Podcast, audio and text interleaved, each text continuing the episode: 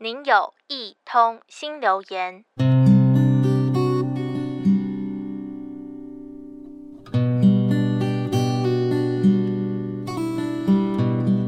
关于世界上最遥远的距离，因为情人节，网络上又再度讨论起来。距离以物理学的观点，是指物体之间从起点到终点所经过最短的路径长度。但在我的导师心中，考量所谓的距离，不是远近，而是因缘。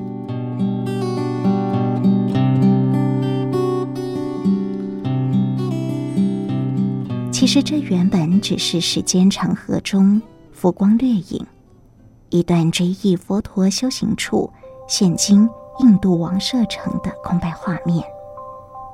导师深深注视的目光，不是景物依旧，而是一个肚子大的不合理的小男孩。他是那么的穷，来，我们去找他。于是慈悲的心念。化作了动力，穿越了山与海，四千两百公里，因缘线从台湾连接到了印度。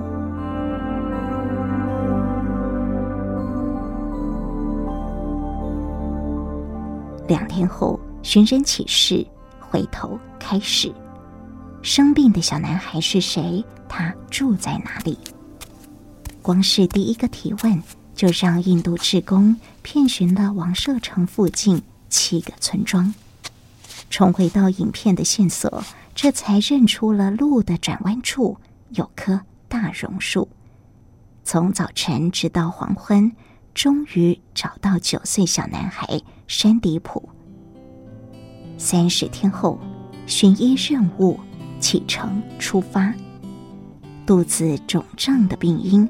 辗转经过台湾与印度医师的确认，志工带着小男孩与父母踏上了千里求医之路。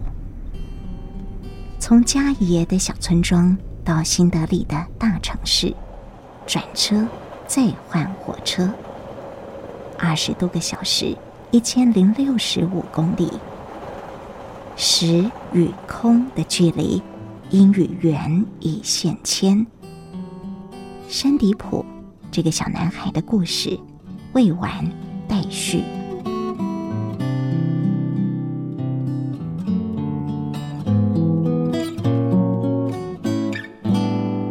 缘起性空，佛的国度两千五百年前的时空拉到了今日，只有空荡荡一片，不见过去有繁荣，也不见现在有进步。导师说：“法要放在心里，人间的真实相，时空一直一直移动着。要能真正的体悟，差毫厘失千里。我们正在经历自己的人生，串起过去到未来的因缘，从现在把握当下开始。”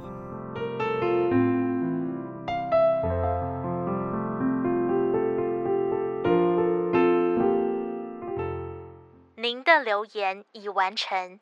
如有其他心情留言，请到多用心 FB 或是多用心 Podcast 进行留言。下次见。